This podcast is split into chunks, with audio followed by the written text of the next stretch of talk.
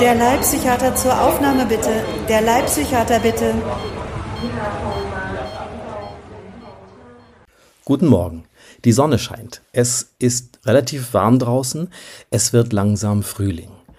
Das heißt auch Ostern rückt langsam näher. Und das bedeutet, es ist Fastenzeit. Eigentlich eine religiöse Einrichtung. Da geht es um Buße und Abstinenz. Mit Religion hat der Podcast hier nicht so viel zu tun, aber Abstinenz, das ist auch ein medizinisches Thema. Und äh, das, damit habe ich auch in der Akutpsychiatrie öfter mal zu tun, wie ihr vielleicht aus vorangegangenen Folgen schon wisst.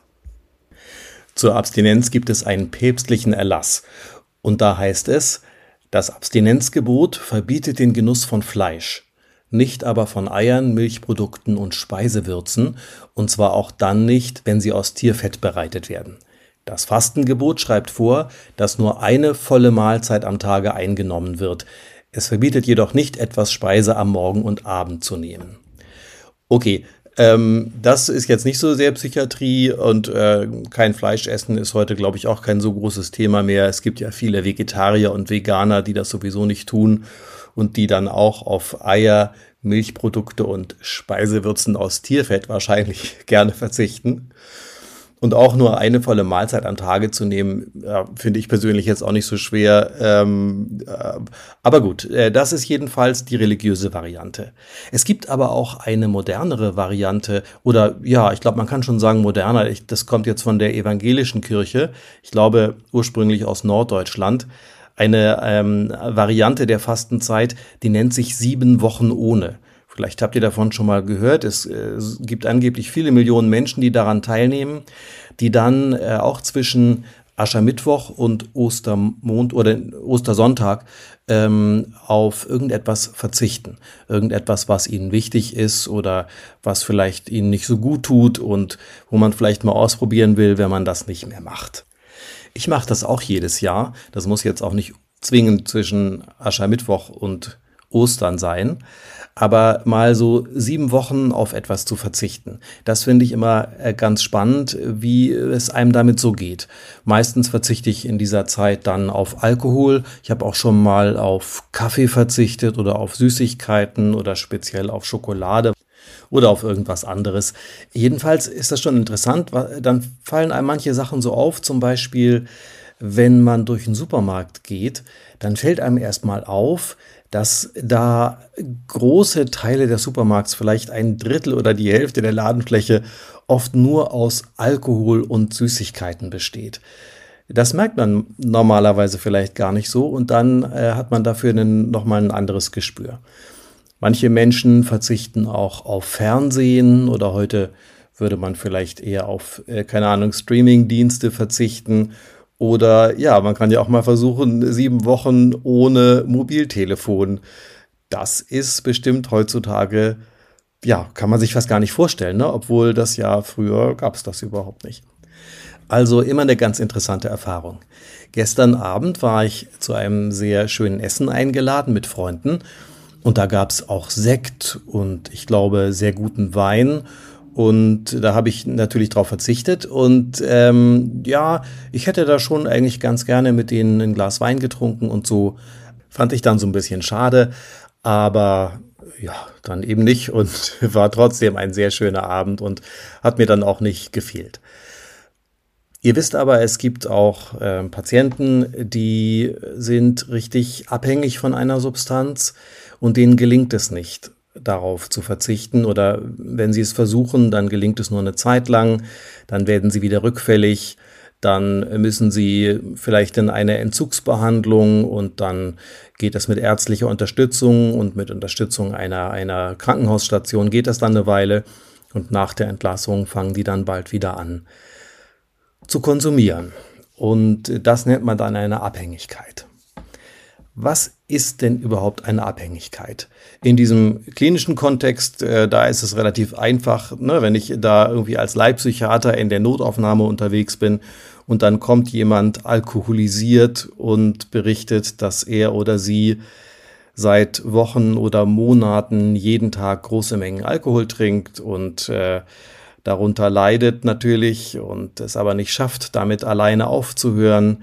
Und wenn man dann weiß, dass diese Person vielleicht schon mehrfach in Entzugsbehandlung war und immer wieder rückfällig geworden ist, dann braucht man keine lange Diagnostik mehr, um dann eine Alkoholabhängigkeit festzustellen.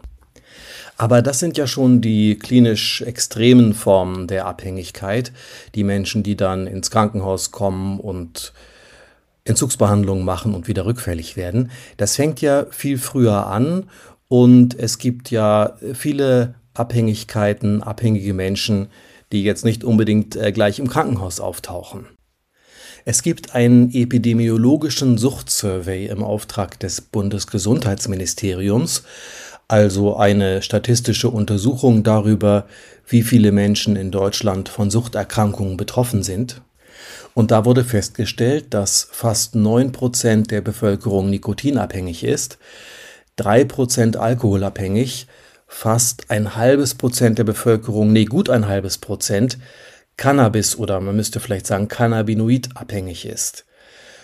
Das sind jetzt Zahlen von 2018, also das hat sich jetzt in sechs Jahren sicherlich ein bisschen verschoben und die Zahlen werden äh, heute etwas andere sein, aber so in der Größenordnung nehme ich an, dass sich das nicht so stark verändert hat. Also viele Millionen Menschen in Deutschland nikotinabhängig, alkoholabhängig, viele hunderttausend Menschen cannabinoidabhängig. So eine Statistik hängt natürlich ganz stark davon ab, was man für Kriterien anlegt, also wann man sagt, jemand äh, hat jetzt eine Abhängigkeitserkrankung und wann nicht. Ich kenne die genauen Kriterien dieses epidemiologischen Surveys nicht. Es gibt unzählige Kriterien für Suchterkrankungen. Einen richtigen Messwert dafür gibt es leider nicht. Also man kann das nicht im Labor feststellen. Man kann natürlich anhand von Blutproben und von Urinproben feststellen, ob jemand bestimmte Substanzen konsumiert hat, auch teilweise über einen längeren Zeitraum. Für manche Substanzen gibt es ja auch Haarproben. Also man kann dann rückwirkend feststellen, hat jemand in letzten, in einem bestimmten Zeitraum irgendwie Alkohol oder Drogen oder Medikamente in einem hohen Ausmaß konsumiert. Aber das alleine ist ja keine Feststellung einer Abhängigkeitserkrankung. Die Frage der Abhängigkeit kann man letztlich nur in der Anamnese, also in der Befragung, in der Vorgeschichte, im Verlauf beantworten. Und das ist natürlich immer ungenau und unscharf. Also gar nicht so einfach, das zu diagnostizieren. Aber wir haben ja die ICD-10, die internationale Klassifikation der Erkrankungen. Davon habe ich schon öfter mal gesprochen. Und da stehen ein paar Kriterien drin. Und da heißt es zum Abhängigkeitssyndrom. Typischerweise besteht ein starker Wunsch, die Substanz einzunehmen, Schwierigkeiten, den Konsum zu kontrollieren und anhaltender Substanzgebrauch trotz schädlicher Folgen. Dem Substanzgebrauch wird Vorrang vor anderen Aktivitäten und Verpflichtungen gegeben. Es entwickelt sich eine Toleranzerhöhung und manchmal ein körperliches Entzugssyndrom. Also das sind so nach meiner Rechnung fünf körperliche und psychische Kriterien. Wenn man das so ein bisschen zusammenfasst, das mache ich gleich nochmal. Die Menge kommt in dieser Definition übrigens nicht vor und auch die Dauer nicht.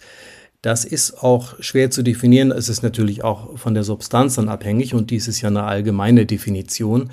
Aber selbst bei einzelnen Substanzen ist es mit der Menge schwierig. Es gibt so Fragebögen, da wird dann gefragt, wie oft in der Woche trinken Sie Alkohol, wie viele Getränke am Tag trinken Sie und äh, wie viele Jahre schon oder Monate schon.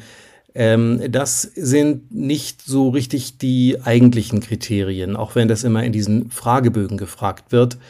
Denn jeder Mensch reagiert auf die Menge und auf die Dauer anders und es kann sein, dass jemand vielleicht jahrelang jeden Abend ein Glas Rotwein trinkt, ohne dass jetzt eigentlich eine Abhängigkeit vorliegt. Es kann aber auch sein, dass jemand nur relativ kurze Zeit Alkohol oder irgendeine andere Substanz einnimmt, konsumiert, aber dann schon in eine Abhängigkeit gerät. Also diese Kriterien der ICD-10, die sind schon relativ klar umrissen. Das sind also die, der starke Wunsch, der Suchtdruck kann man auch sagen, der Kontrollverlust, dann der Vorrang des Konsums vor anderen Dingen, die Toleranzerhöhung und das Entzugssyndrom. Die letzten beiden sind körperliche Symptome. Das Entzugssyndrom, das kann man auch in der Klinik feststellen. Das hängt natürlich immer von der Substanz ab, die da konsumiert wurde. Aber es gibt so Gemeinsamkeiten. Typisch für so einen Entzug sind erstmal Unruhe, Zittern, Schweißausbrüche, Schlafstörungen, vielleicht Kopfschmerzen, Blutdruckanstieg, vielleicht auch Blutdruckabfall. Dann kann es zu akustischen und optischen Halluzinationen kommen und das geht dann weiter bis zum sogenannten Delir. Das ist dann schon so richtig eine organische Psychose mit Bewusstseinsstörungen, Orientierungsstörungen und so richtig einem Wahn, so einer wahnhaften Symptomatik. Beim Alkoholentzugssyndrom nennt man das dann auch Delirium tremens. Tremens kommt von lateinisch zittern. Da kommt dann noch Herzrasen dazu und teilweise richtig Temperaturanstieg bis hin zu einem richtigen epileptischen Anfall. Das ist dann eine lebensgefährliche Symptomatik, wenn man da nicht hoffentlich schon im Krankenhaus ist und im Zweifelsfall intensivmedizinisch behandelt wird, dann kann man daran auch sterben. Das ist so die schwerste körperliche Symptomatik, die kommt zum Glück nicht so oft vor, aber in der Klinik dann eben schon manchmal. Die andere körperliche Symptomatik, die genannt wurde, war das Toleranzsyndrom. Also das bedeutet, dass der Körper sich auf die Zuführung bestimmter Stoffe eben einstellt, der Stoffwechsel sich darauf einstellt, die Rezeptoren und die, ja, die Verarbeitung, der Abbau dieser Produkte sich verändert, dieser Stoffe, und dass man dann immer mehr davon braucht, um die gleiche Wirkung zu erzielen. Also der Körper reagiert darauf dann gar nicht mehr so stark, der geht damit dann irgendwie äh, geübt um sozusagen. Und dann muss man eben mehr Alkohol trinken oder mehr Medikamente einnehmen, um den gleichen Effekt zu erreichen, was dann dazu führt, wenn das außer Kontrolle gerät, dass man irgendwann immer mehr trinkt oder immer mehr Beruhigungsmittel nimmt oder äh, welche Stoffe auch immer. Das hat man nicht bei jedem Stoff, aber bei vielen dieser abhängigkeitsmachenden Substanzen kommt es zu so einer körperlichen Toleranz. Jetzt zurück zur psychischen Symptomatik, die man noch schwerer messen kann, die ist noch schwerer objektivierbar, das kann man eben eigentlich nur erfragen. Da wurde als erstes genannt ein starker Wunsch nach Konsum der Substanz. Das nennt man auch Suchtdruck oder auf Englisch auch Craving. Ein starkes oder auch übermächtiges Verlangen, eine Substanz einzunehmen, damit man diese angenehme Wirkung, die die dann kurzzeitig auslöst, hat, oder die unangenehme Wirkung, zum Beispiel äh, einen beginnenden Entzug, zu vermeiden. Das hat wahrscheinlich auch eine physiologische, also körperliche Ursache, weil sich das Gehirn, die Rezeptoren, bestimmte Teile im Gehirn, man nennt das auch das Belohnungssystem, eben darauf eingestellt haben, mit bestimmten Substanzen sozusagen versorgt zu werden. Aber dieses Craving ist eben dann die psychische, die seelische Erscheinung des Entzugssyndroms, kann man vielleicht sagen. Das kann dann eben so stark werden, dass der Patient oder die Patientin, obwohl sie oder er sich eben was ganz anderes vorgenommen hat und eigentlich überhaupt nicht konsumieren will oder wollte, dann einfach gar nicht mehr anders kann, sondern jetzt wieder zum Suchtmittel greifen muss, um es überhaupt noch auszuhalten. Und damit zusammenhängt sicherlich auch das nächste seelische Symptom, nämlich der sogenannte Kontrollverlust, also eine verminderte Fähigkeit, den Konsum, wann äh, nehme ich das zu mir, wie oft und wann höre ich wieder auf, zu kontrollieren. Damit hängt auch zusammen, dass es zu diesen Rückfällen kommt, also zu erfolglosen Versuchen eben aufzuhören, Alkohol zu trinken oder Drogen zu konsumieren oder bestimmte Medikamente und damit hängt auch zusammen, dass man es dann weiterhin fortgesetzt konsumiert, der fortgesetzte Alkohol- oder Drogengebrauch, obwohl man weiß, dass es einem schadet. Also trotz des Wissens um die medizinisch schädlichen Folgen dieses Handelns. Und das dritte psychische Symptom ist dann eine Veränderung in den Alltagsaktivitäten, nämlich die, der Substanzgebrauch hat dann Vorrang, hat Priorität vor allem anderen, man vernachlässigt dann andere Aktivitäten und Verpflichtungen, auch äh, berufliche Verpflichtungen und Interessen. Vielleicht geht es sogar so weit, dass man Straftaten begeht, um an die Substanz zu kommen, nach der es einen dann verlangt. Also das Craving, dieser starke Suchtdruck ist vielleicht das auslösende Moment für diese beiden anderen seelischen Folgen und kann man so auch als Kernsymptom einer Abhängigkeit wahrscheinlich bezeichnen. Also ihr merkt schon, alle diese Symptome hängen irgendwie zusammen, lassen sich schwer voneinander trennen. Es ist so ein bisschen der Versuch, in diesem, mit diesen Kriterien das so ein bisschen zu ordnen, um besser zu verstehen, was da eigentlich so eine Abhängigkeitserkrankung ausmacht. Aber es überlappt sich alles. Es äh, geht alles so ein bisschen ineinander. Insofern erübrigt es sich auch jetzt, die Kriterien durchzuzählen. Es gibt dann Leute, die sagen, also wenn man drei oder mehr dieser fünf Kriterien, die ich da genannt habe, vielleicht sind es auch sechs, je nachdem, wie man das äh, trennt oder aufteilt. Wenn man drei oder mehr davon erfüllt, dann liegt ein Abhängigkeitssyndrom vor. Aber ähm, dann ist natürlich auch die Frage, wie stark sind die einzelnen Symptome ausgeprägt. Also ich finde, in der starken Form ist fast jedes einzelne dieser genannten Kriterien wäre schon ein deutlicher Hinweis auf eine Abhängigkeitserkrankung oder zumindest eine drohende Abhängigkeitserkrankung. Dagegen allein die regelmäßige Einnahme einer psychisch wirksamen Substanz bedeutet noch nicht unbedingt eine Abhängigkeit. Denken wir mal an Kaffee, auch eine psychotrope Substanz, ne, macht wach, äh, regt an, macht vielleicht sogar gute Laune. Ja, trinkt man dann gerne morgens, trinkt kann man auch äh, relativ viel trinken, ohne dass es äh, gesundheitsschädlich ist. Die entscheidende Frage wäre, kann man denn auch ohne auskommen? Oder bekommt man Suchtdruck, Craving, wenn man morgens seinen Kaffee nicht bekommt? Ist man dann vielleicht nur so ein bisschen müde und braucht man das, hätte man jetzt gerne einen Kaffee, aber kann auch dann ganz gut ohne und nach ein paar Tagen ist es dann auch okay.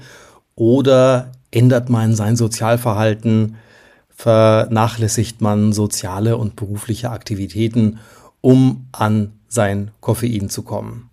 Also ähm, das kann man ja mal ausprobieren, indem man das mal einfach weglässt. Dafür sind eben diese sieben Wochen ohne eigentlich eine ganz gute Möglichkeit, mal zu überprüfen, äh, wie weit man das eigentlich äh, braucht, ob man das nur gerne macht, weil es eben schön ist und Freude macht, aber man das auch gut lassen kann oder ob es dann wirklich schwierig ist, auf so etwas zu verzichten. Es gibt auch psychisch wirksame Substanzen, bei denen keine Toleranzentwicklung auftritt und auch keine Abhängigkeit ähm, typischerweise auftritt. Manche Patienten haben ja oft Angst vor Medikamenten, weil sie Angst haben, dass die abhängig machen. Ganz oft hat man das, wenn man Patienten Antidepressiva verschreibt, dass die sagen, nee, das möchte ich nicht, das macht mich abhängig und so. Bei Antidepressiva ist das überhaupt nicht bekannt. Die äh, kann man absetzen. bei manchen gibt es dann so eine körperliche Absetzsymptomatik. Das kommt schon mal vor, ist eigentlich relativ selten, aber um das zu vermeiden, setzt man sowas dann meistens in kleinen Schritten ab. Man sagt auch, man schleicht es aus aber es entsteht mit Sicherheit kein Craving. Also ich habe heute mein Antidepressivum nicht bekommen, ich muss jetzt ganz dringend sofort alles stehen und liegen lassen, ich brauche jetzt mein Antidepressivum oder sowas. Das gibt es da eigentlich nicht. Das gibt es allerdings bei Beruhigungsmitteln, insbesondere bei den sogenannten Benzodiazepinen. Ist euch bestimmt bekannt, Valium, Tavor und so, das habt ihr alles schon mal gehört. Da geht es leider sogar relativ schnell. Also wenn man das schon über mehrere Tage einnimmt oder sogar zwei Wochen oder so, dann kommt es sehr schnell zu so einer Toleranzentwicklung. Und wenn man es dann auslässt, dann äh, geht es Patienten oft nicht gut und dann kommt es wirklich zu so einem Craving. Und das ist auch eine Form der Abhängigkeit, die sehr schwer zu behandeln ist. Ich hatte mal einen Kollegen, der war Hausarzt und der hatte auch mit Suchtpatienten zu tun der hat gesagt, das ist aus seiner Sicht eine der schwersten Formen der Abhängigkeit, die am schwersten zu behandeln sind.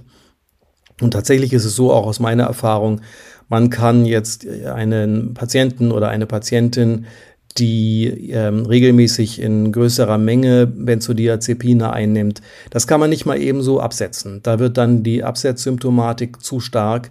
Das muss man in kleinen Schritten über Wochen, schlimmstenfalls über Monate, muss man das ganz langsam reduzieren, um da überhaupt dann einen Entzug hinzubekommen.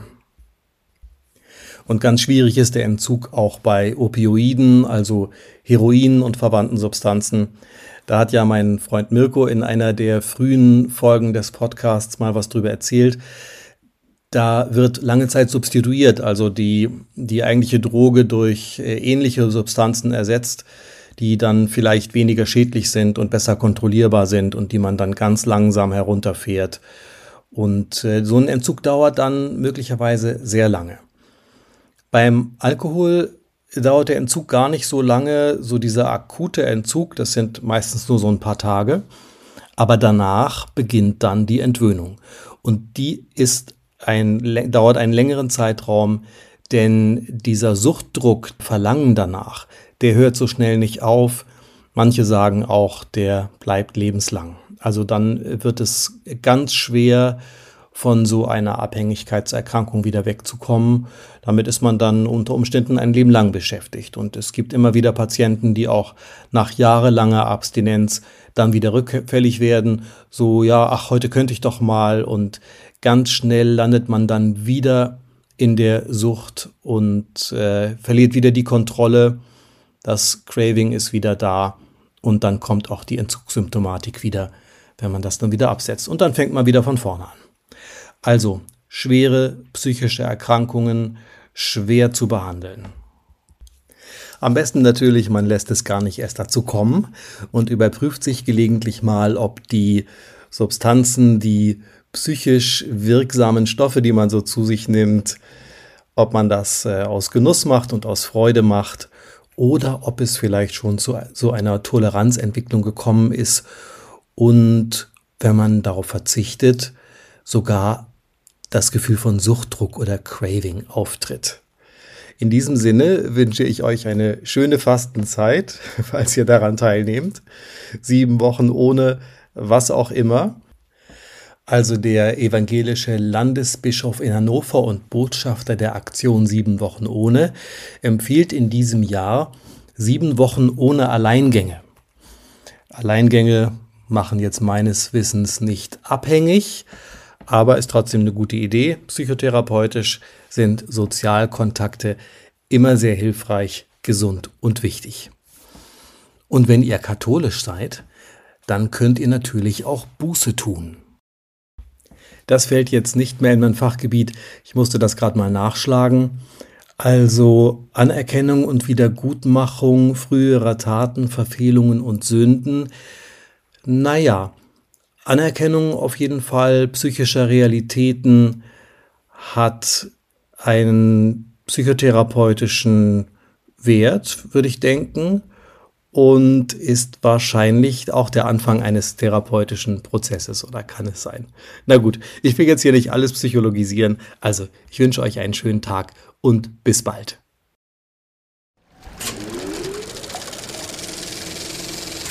Dieser Podcast wird produziert von Carlsbridge.